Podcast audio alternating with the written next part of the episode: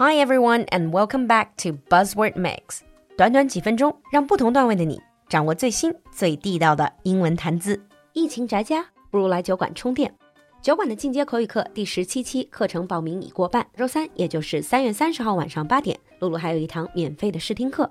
另外，酒馆四月重磅推出新课《高级口语辩论 B2 Plus》，专为口语高手准备。已经报名的有大学博导、医生、专业英语老师和海外留学生。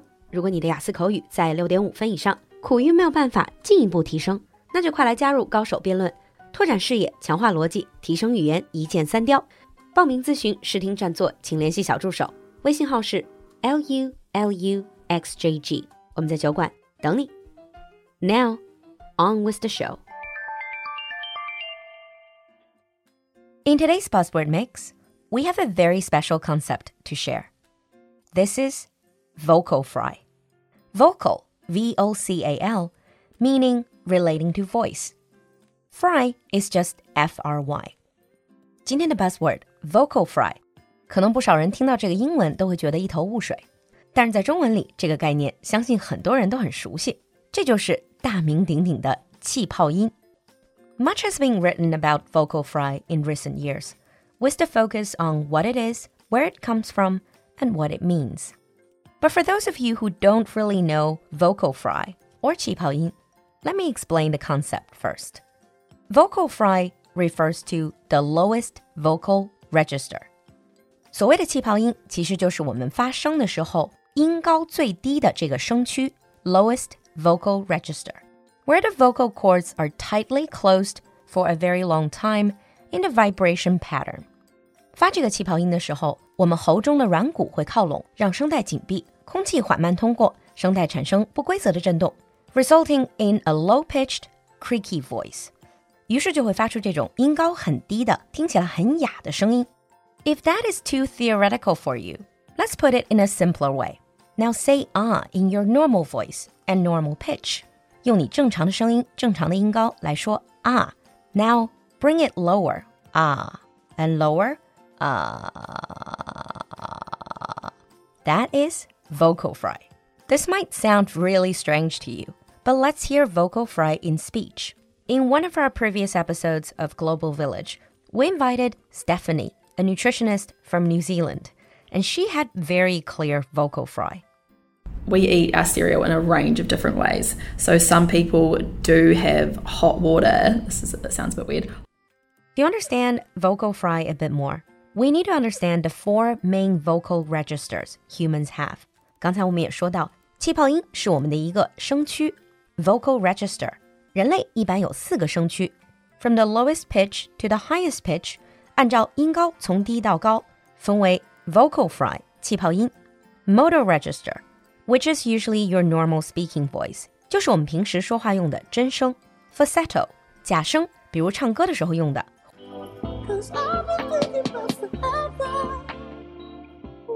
and the highest pitch is something called whistle，还有一种被叫做 whistle 哨音，这也就是非常罕见的超高海豚音。Even for professional singers, this is a really hard to reach pitch.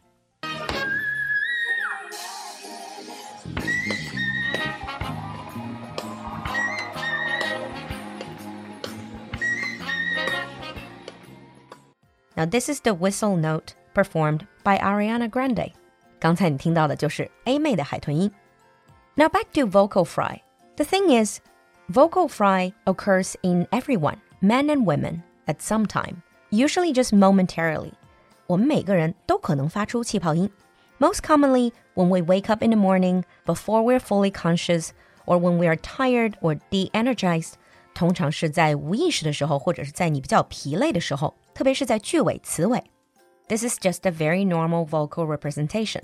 Yet, what prompted all this discussion about vocal fry is how people who use vocal fry are perceived, especially women.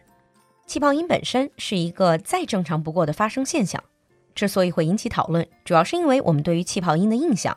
有的人会觉得气泡音非常性感、非常迷人，也有人会非常反感气泡音。So let's take a look at why do people use it. Why do people use vocal fry, especially intentionally? People, especially men, would use deep voices to convey authority。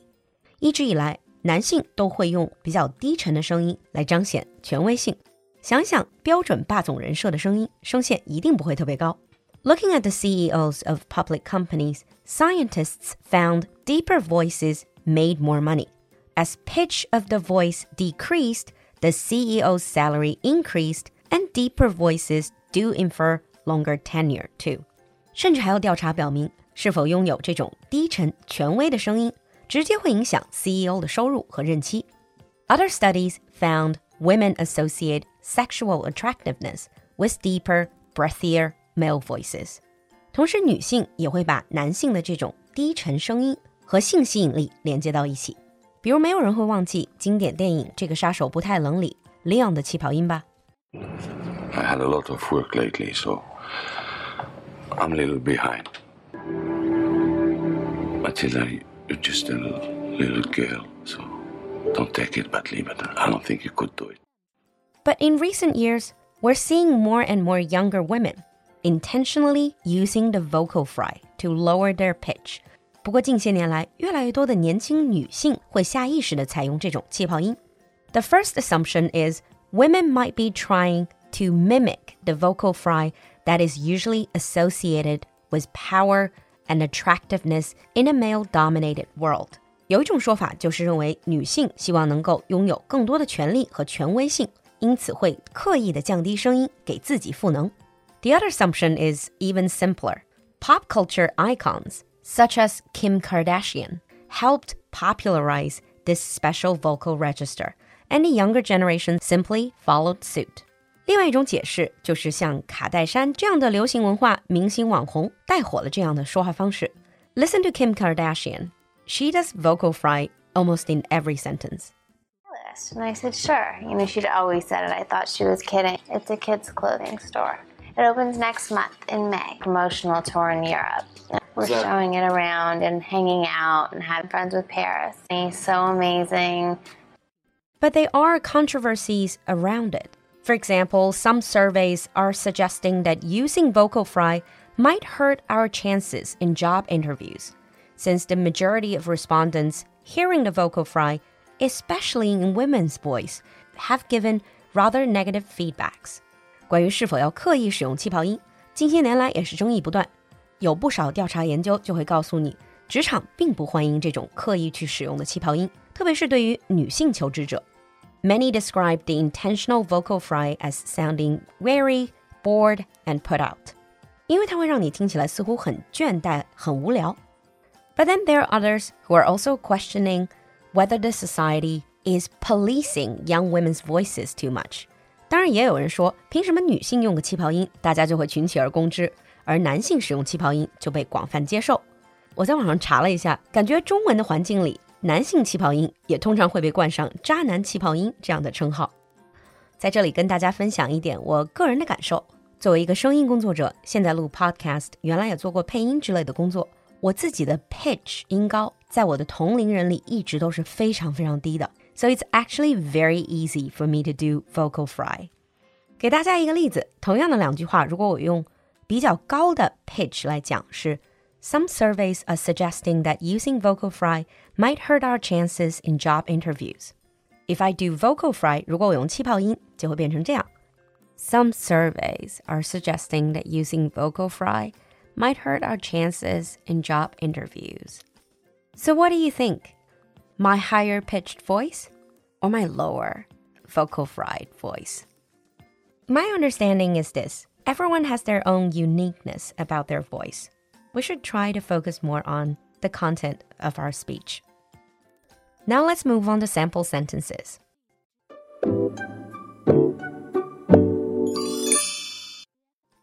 Sample 1 Young women who use the vocal fry tend to get more criticism compared with their male counterparts. Young women who use the vocal fry tend to get more criticism compared with their male counterparts. Sample 2 The vocal fry has received increasing attention from both linguists and the popular media in the last 10 years. The vocal fry has received increasing attention from both linguists and the popular media in the last 10 years. 你听懂了吗？关注公众号“璐璐的英文小酒馆”来获取更多拓展内容。So do you like vocal fry？期待你的分享，我们下期见。